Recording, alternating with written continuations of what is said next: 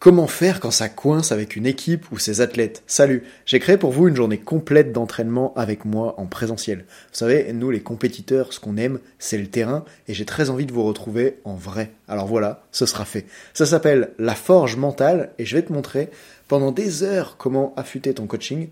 Tu peux compter sur moi pour te transmettre pendant cette journée mes meilleures méthodes de préparation mentale et avec mon équipe, on sera là pour te faire pratiquer avec un max de feedback personnalisé jusqu'à ce que tu maîtrises les méthodes. J'insiste sur le fait que mes formations ne sont pas des événements à suivre, mais à vivre. Tout est conçu pour que tu adores et que tu repartes avec une communication transformée et beaucoup plus d'efficacité. Pour féliciter ceux qui écoutent le podcast comme toi, j'ai prévu 70% de réduction pour vous avec le code ROCK, ça s'écrit R-O-C-K comme la musique, mais attention, c'est limité à 5 utilisations seulement, alors comme vous êtes plus de 1500 à m'écouter régulièrement, ça va partir très vite. Donc si tu es entraîneur ou préparateur mental, inscris-toi maintenant et avant le 24 mars, tant qu'il reste des places. Tu as toutes les infos sur le lien que je vais te donner maintenant. Quand ça affichera complet, c'est trop tard. Pour ça, rends-toi sur www.bit.ly slash ANSI 2024 et tu inscris le code ROC dans le formulaire d'inscription pour profiter de toute la journée à seulement 45 euros. On se retrouve comme ça à Annecy le samedi 6 avril, au milieu des montagnes, dans un lieu absolument incroyable avec vue sur le lac, pour une formation dont tu te souviendras toute ta vie. Parce que c'est plus facile de marquer l'histoire des athlètes et de les rendre performants dans les moments décisifs de leur carrière quand on sait exactement quoi leur dire et comment faire. Réserve maintenant ta place ou écris-moi sur Insta si t'as des questions. J'ai hâte de te voir. Salut. Dans la vie, certaines personnes se dépassent pendant que d'autres se font dépasser. Bienvenue sur Obsession Progression, le podcast des compétiteurs qui sont obsessifs de l'amélioration. Je m'appelle Nathan Delacoste, je suis préparateur mental spécialisé dans les sports extrêmes. J'accompagne surtout des athlètes internationaux comme les skieurs et snowboarders en équipe de France. Dans ce podcast, je partage les coulisses des séances et des prises de conscience avec l'intention d'emmener votre mental au plus haut niveau en entraînant l'humain derrière la machine. Pour cette quête de performance, je vous parle à la fois mindset, cohésion de groupe, discours d'avant-match, résilience et gestion des émotions. Prenez une bonne dose d'inspiration à chaque épisode, ils sont rendus possibles par Ready Rock.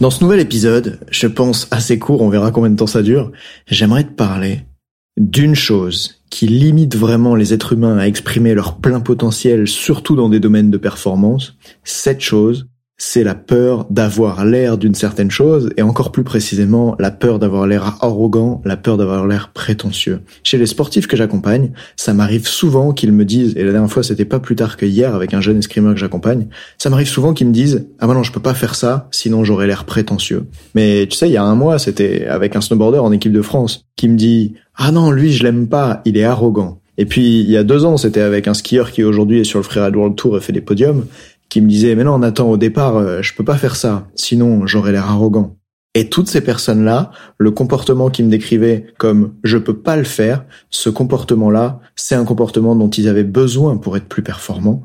Et donc, ce qu'on va voir dans la suite de ce podcast, c'est de quelle manière est-ce que la façon dont tu te juges et tu juges les autres, ça t'empêche d'accéder aux ressources et surtout, en fait, à l'identité dont tu as besoin pour pouvoir faire ce qu'il y a de meilleur. Imagine que demain, tu diriges une entreprise si tu dois licencier quelqu'un pour faire avancer la boîte, bah en fait licencier quelqu'un en soi c'est méchant, tu vois, ça a un impact vraiment négatif sur la vie de cette personne-là. En tout cas, on pourrait l'imaginer. Elle perd sa stabilité, elle perd ses revenus. C'est méchant de licencier quelqu'un. Mais peut-être que tu as besoin de faire ce qui est méchant un certain jour, de prendre l'identité méchant pour pouvoir assurer la survie de la boîte ou euh, son développement et être séparé de cette manière-là de quelqu'un. Ça, c'était pour l'exemple pour les gens qui sont en dehors de la performance sportive. Mais si on rentre précisément à la performance sportive, qu'est-ce qui se passe hier? Eh ben, hier, j'accompagne cet escrimeur qu'on va appeler euh, Jean.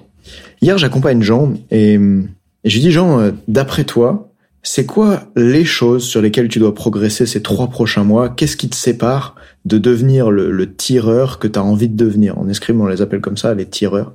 Qu'est-ce qui te sépare du tireur que tu as envie de devenir? Sur le plan physique, sur le plan mental, sur le plan technique. Et on arrive au plan physique, et c'est là qu'il me dit, ben sur le plan physique, je me rends compte que quand les compétitions elles sont en deux jours, qu'il y a le samedi et le dimanche, ben le dimanche à chaque fois, je suis fatigué, j'ai les jambes lourdes, j'arrive pas à me donner à fond, et il faut que je progresse là-dessus. Et là, il continue et il me dit, mais je pourrais jamais faire comme il y en a qui font, je déteste ça, je trouve ça prétentieux. Et là, surtout, je me tais, je le laisse continuer. Il me dit, je pourrais jamais faire comme ceux qui, euh, le samedi, se donnent pas à fond, jouent presque sans bouger les jambes, juste en tendant le bras, ça c'est scandaleux. Comme ça, quand ils arrivent le dimanche, ils sont en pleine forme. Je pourrais jamais faire ça, ça c'est prétentieux. Et là, je sais, et je sais que tu sais au moment où tu entends ce podcast, qu'au moment où il juge ses concurrents, ses confrères, comme prétentieux le samedi de se comporter comme ça, il s'empêche lui d'adopter ce type de comportement qui pourrait lui être utile en fait. Parce que à un certain stade, être un compétiteur de haut niveau, c'est être un fin tacticien, c'est être un fin entrepreneur.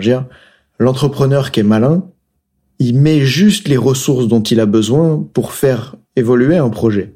Il met pas trop de ressources. L'entrepreneur qui est malin, il embauche pas dix personnes pour faire le travail de une personne que ce soit à McDonald's ou dans la salle de CrossFit, tu prends pas 10 coachs si t'as 10 élèves et tu prends pas 10 personnes pour faire 10 burgers alors qu'une seule personne peut y arriver.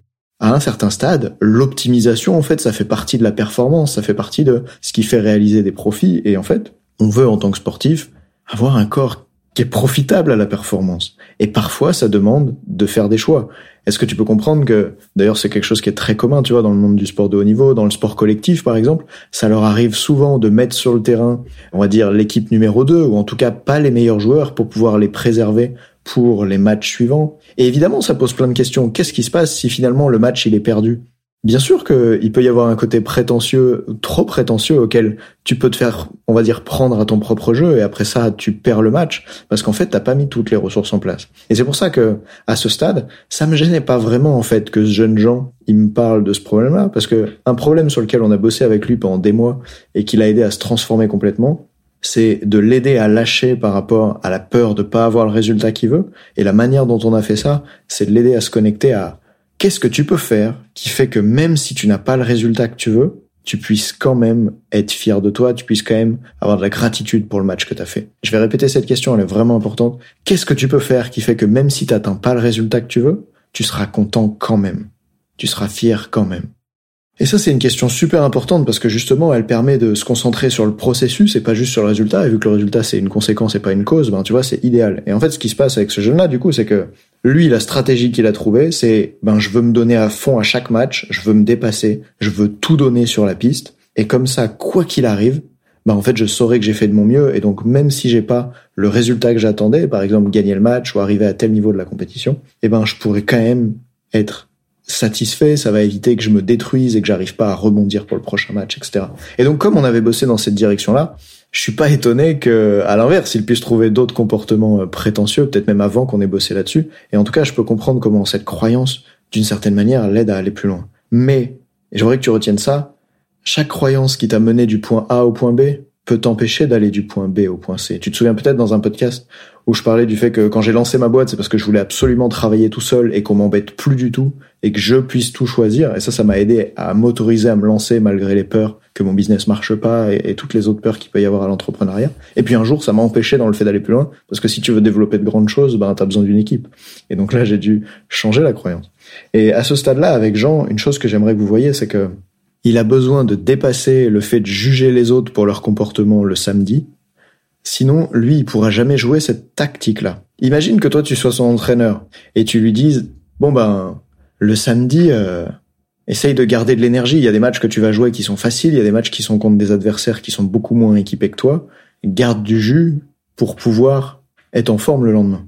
Mais si le jeune, lui, dans sa tête, il se dit, ah non, c'est impossible que je fasse ça parce que c'est prétentieux, consciemment ou inconsciemment, et souvent c'est ça le problème des croyances liées à l'identité, c'est que il y en a beaucoup qui sont inconscientes, bah il pourra jamais mettre en place ce comportement-là en fait. Il pourra jamais faire les choses de façon économique. Et d'ailleurs, ça veut dire quoi économique?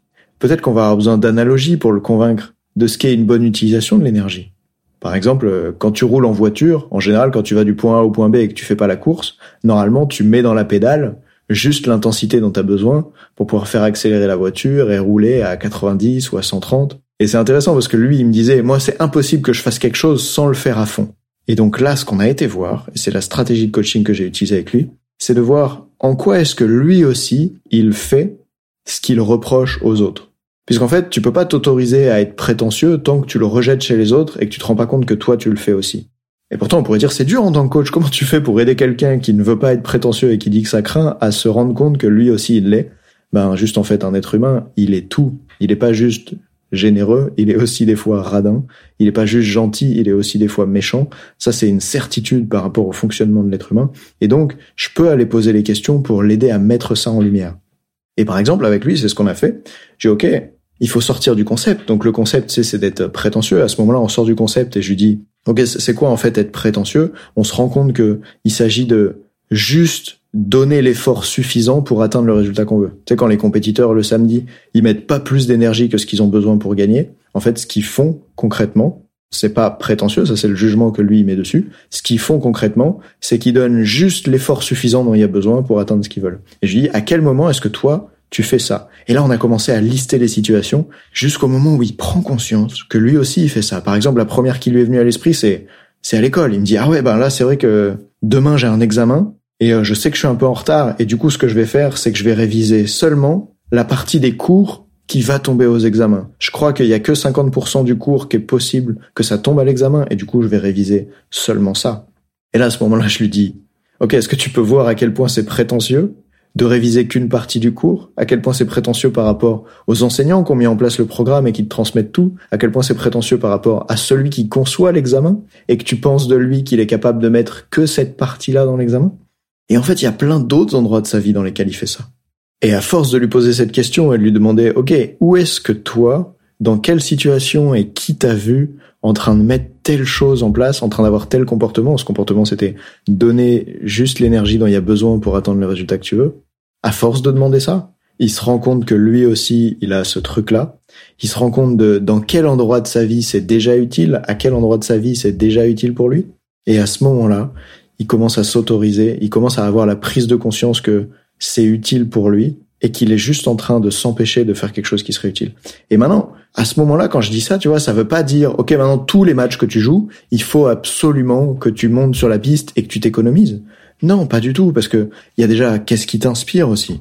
Par exemple, peut-être que lui, ce qui l'inspire en tant que compétiteur, c'est de tout donner sur la piste, c'est de pas avoir une façon de jouer qui soit très tactique, c'est plutôt d'avoir une façon qui soit dans le plaisir de je donne tout et on verra ce qui se passe. Mais à ce moment-là, s'il fait ça, il le fait avec un choix d'amour pour son sport, un choix qui l'inspire. Il le fait pas par peur de devenir qui il ne veut pas devenir. Il le fait pas en choisissant avec ses peurs, en fait. C'est-à-dire que demain, si t'es salarié et que tu veux rester salarié, je te souhaite de le faire parce que ça t'inspire d'être salarié, de contribuer auprès d'une entreprise, d'avoir cette vie où tu peux rentrer chez toi et couper complètement la charge mentale d'aller à autre chose. Je te souhaite pas de le faire parce que t'as peur d'avoir une vie misérable si tu devenais entrepreneur, parce que t'as peur de manquer de revenus. Sinon, tu vois, hier, j'étais dans un coaching avec un gars dont le métier c'est trader et il y a aussi des joueurs de poker qui font ça, qui est parti vivre à Malte parce que il détestait la fiscalité en France. Il supportait pas qu'on lui prenne plus de 50% de ses revenus, ce qui est souvent le cas en fait quand tu entreprends. Il supportait pas ça. Et du coup, il est parti vivre à Malte par rejet de la fiscalité et aussi par rejet de ce que les gens en France pensent de son activité, qui est le trading et toutes les dérives qui sont liées à ça. Donc il est parti pour ces deux raisons liées au rejet. Rejet de la fiscalité et rejet du regard des autres.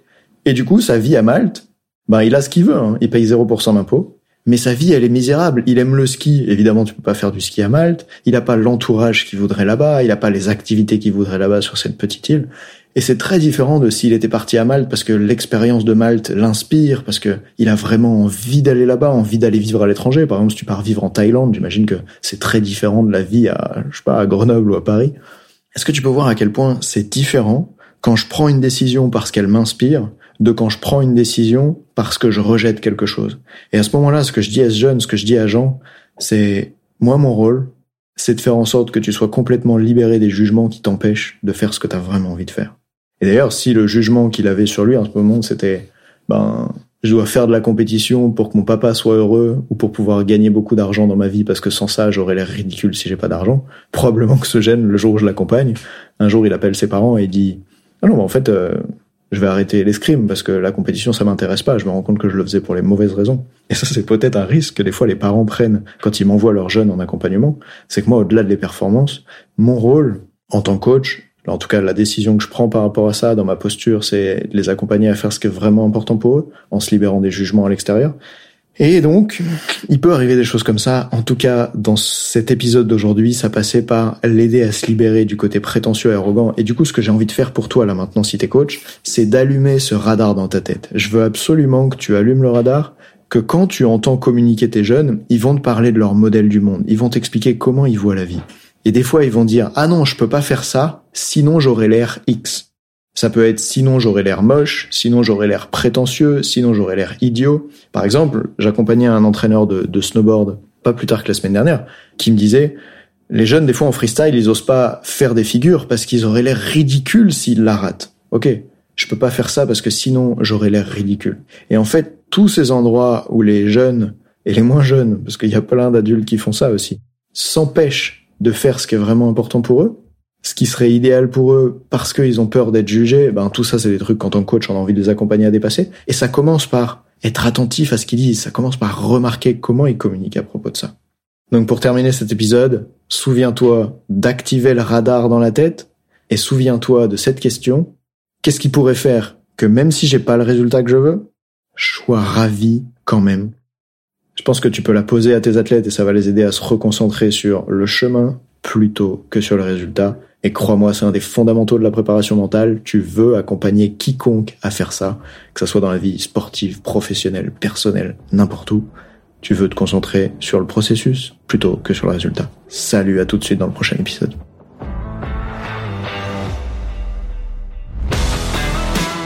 On dit souvent que le mental c'est 70% de la performance à haut niveau, pourtant rares sont ceux qui l'entraînent au moins de 10% du temps. En écoutant jusqu'ici, t'as donné à la dimension mentale un peu plus de la place qu'elle mérite chaque semaine. Bien joué. Ma mission audacieuse, c'est d'aider le monde du sport à se transformer en profondeur et je veux faire en sorte que plus aucun coach ne passe à côté de la psychologie de ses athlètes. C'est pour accomplir ça que je crée une tonne de vidéos sur YouTube et des épisodes comme celui que tu viens d'écouter. Alors, je vais pas te demander d'inscrire de force tes amis au podcast et en même temps, si tu peux en parler à quelqu'un qui va l'adorer, quelqu'un à qui ça serait utile, ta recommandation elle signifie beaucoup pour moi. Si chaque auditeur en parle juste à deux autres, L'année prochaine, on sera des milliers de fois plus nombreux avec l'obsession progression. Salut